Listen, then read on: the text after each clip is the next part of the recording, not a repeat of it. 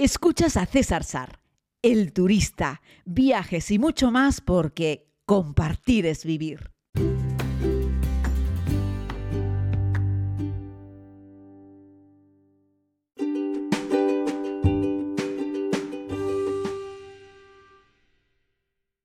Saludos a todos y a todas, bienvenidos a este tiempo de podcast. Aquí estoy una vez más para compartir experiencias viajeras. Les hablo desde Irán, desde la ciudad de Shiraz, que les eh, comenté en el último podcast, les hablé de Persépolis, de esa visita sensacional.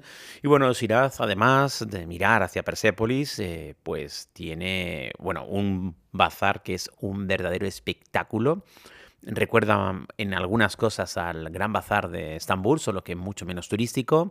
Tiene, bueno, en realidad prácticamente no tiene tiendas de souvenirs, tiene dos o tres.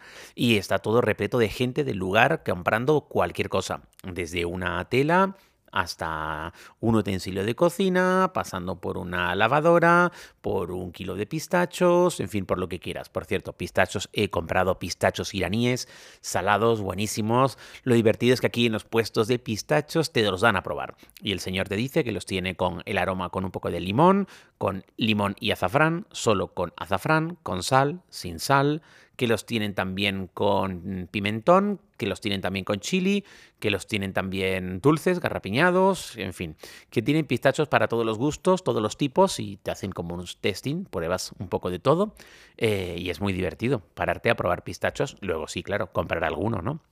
Y bueno, pues eso, me he comprado medio kilito de pistachos porque tengo la sana intención cuando ya regrese a casa, que voy a estar creo que dos semanas antes de hacer mi siguiente viaje y me apetece mucho pues algún momento sentarme en el sofá de casa a no hacer nada y comerme unos pistachos. Eso parece un buen plan también, ¿no? Y bueno, pues eso, que el bazar de Shiraz es un sitio muy entretenido, que merece la pena callejear.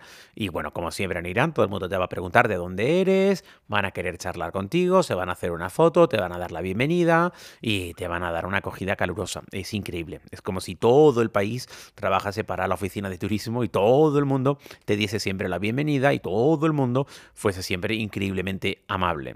Eh, pero, Sar, ¿has encontrado a alguien antipático o poco amable o poco receptivo? Mm, no. La verdad es que no, es increíble.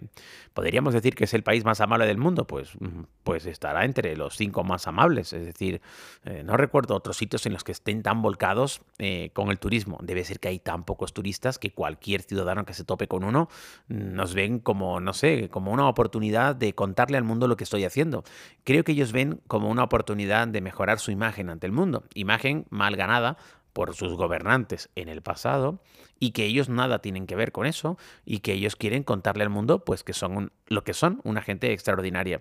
Así es que aquí me tienen hablando maravillas del pueblo persa, del pueblo iraní, una vez más, en mi segunda visita, desde que he empezado a hacer estos podcasts, recuerden que empecé a hacerlos a finales de octubre, eh, con mi visita a Londres y con esa ruta de siete países en tres meses y me ha llevado de nuevo a estar aquí, como saben, íbamos al Líbano y lo tuvimos que cambiar por Irán, pero bendito cambio. La verdad es que está súper bien regresar. La comunidad que está aquí está contentísima de haber disfrutado, de estar disfrutando este viaje. Y, bueno, pues eso, que no podemos decir más que eso. Y además podemos contar que hoy hemos visitado, perdón, que hemos visitado por la mañana eh, la gran mezquita rosa, que no se llama rosa, es el nombre que le damos los turistas. Tiene un nombre para mí impronunciable. Consejos para la visita de esta mezquita si la hacéis algún día por solitario. Hay que hacerla por la mañana, porque la orientación que tienen las vidrieras es una mezquita pequeña, muy bonita, muy coqueta. Em, respecto a la zona de oración, tiene un patio central con unas fuentes, pero bueno, lo que es la mezquita es muy chiquitita, ¿vale?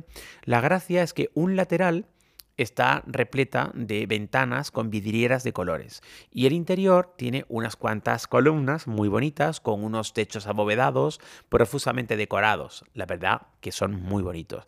El suelo, alfombras. ¿Qué pasa? Que la primera hora de la mañana con el primer rayo de sol tipo 8 de la mañana, 8 y media, que es cuando abren, pues el sol entra de forma perpendicular por las distintas vidrieras de colores y pinta pues mm, en un abanico eh, casi infinito de colores, porque se mezclan unas con otras, pintan las paredes, las columnas y el suelo. Y también tu rostro, tu ropa, si te pones en mitad de donde da la luz. Y es muy bonito para hacer fotos, es precioso, es mágico. Así es que bueno, tanto en la visita que hicimos en diciembre como la que hemos hecho ahora, pasamos allí mucho rato. Es pequeñito, pero nos encanta hacer fotos, vídeos, emocionarnos. La luz va cambiando a lo largo de los minutos, va pintando más acá, más allá, las columnas más arriba, más abajo, en fin.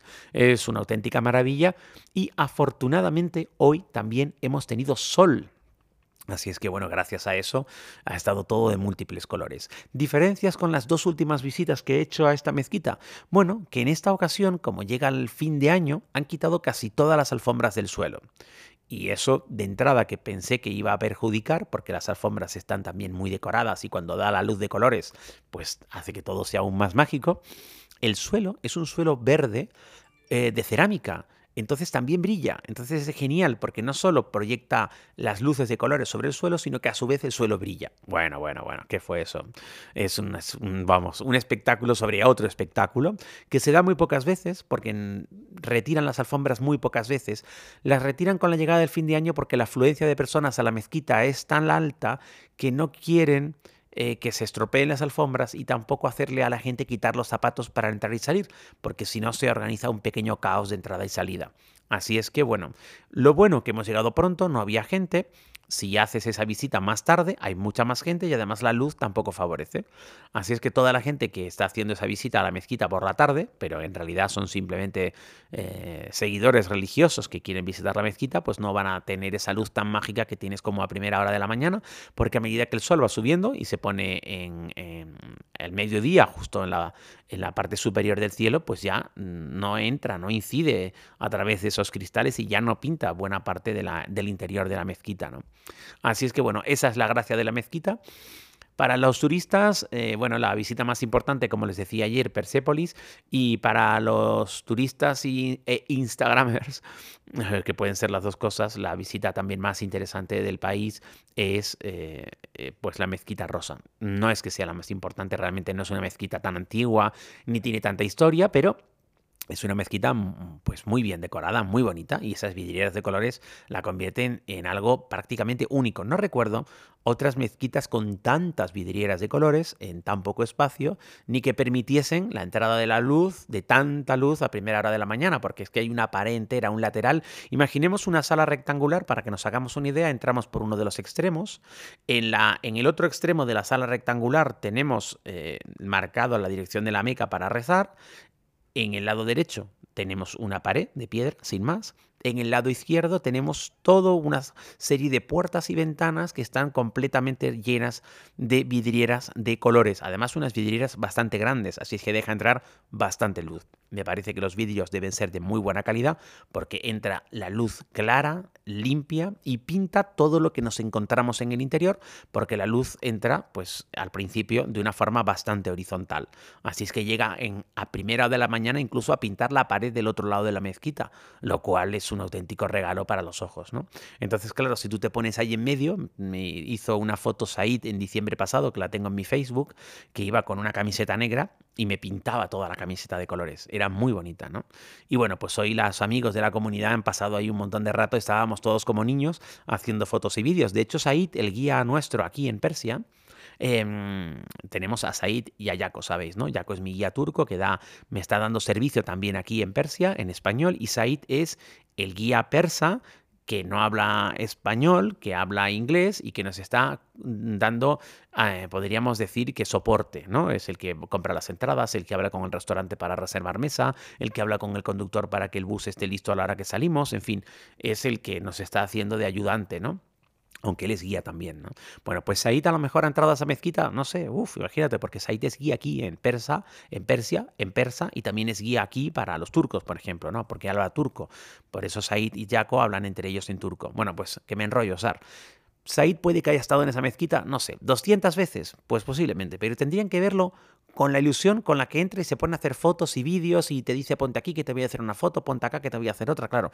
Conoce además todos los trucos, todos los rincones, dónde es el mejor sitio para hacer la foto, etcétera, ¿no?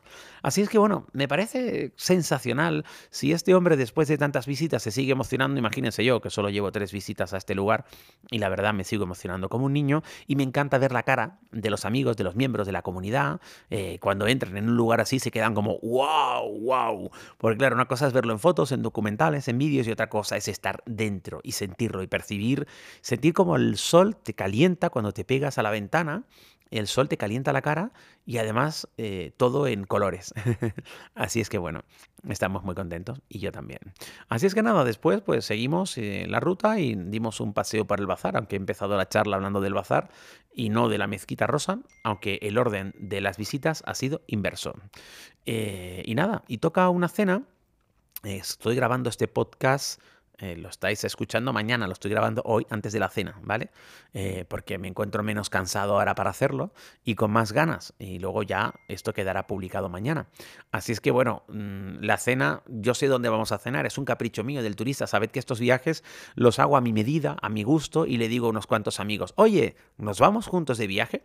Esta es la agencia con la que lo tienes que organizar. Yo no vendo el viaje, yo vengo con vosotros al viaje, yo voy de acompañante al viaje. La agencia es quien lo vende, quien lo organiza, etcétera. Pero yo he hablado con el mayorista, es decir, yo he hablado con el receptivo también, yo he hablado con Jaco y hemos configurado el viaje. Y luego, por supuesto, pues yo sé que aquel sitio se come bien y propongo ir a cenar a ese sitio, que es al que vamos a ir hoy, que es un sitio modernista, tal vez lo visteis también en la visita de diciembre, muy bonito, donde vamos a comer en unos círculos sentados, acolchados, con unas alfombras, donde hacen un espectáculo, donde es todo como muy moderno, muy blanco, muy como ibicenco, pero la versión iraní.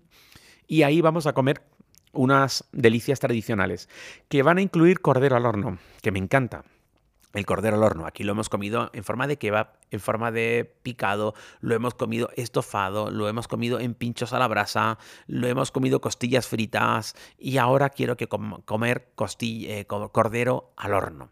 Así es que esa es la propuesta. Un cordero al horno bastante plain, es decir, sin muchos aliños, pero con un sabor intenso. Y hacia allá vamos. Eh, así es que nada, eso es lo que les quiero contar en este día Muchas gracias por seguir este podcast, por acompañarme en estos viajes por el mundo.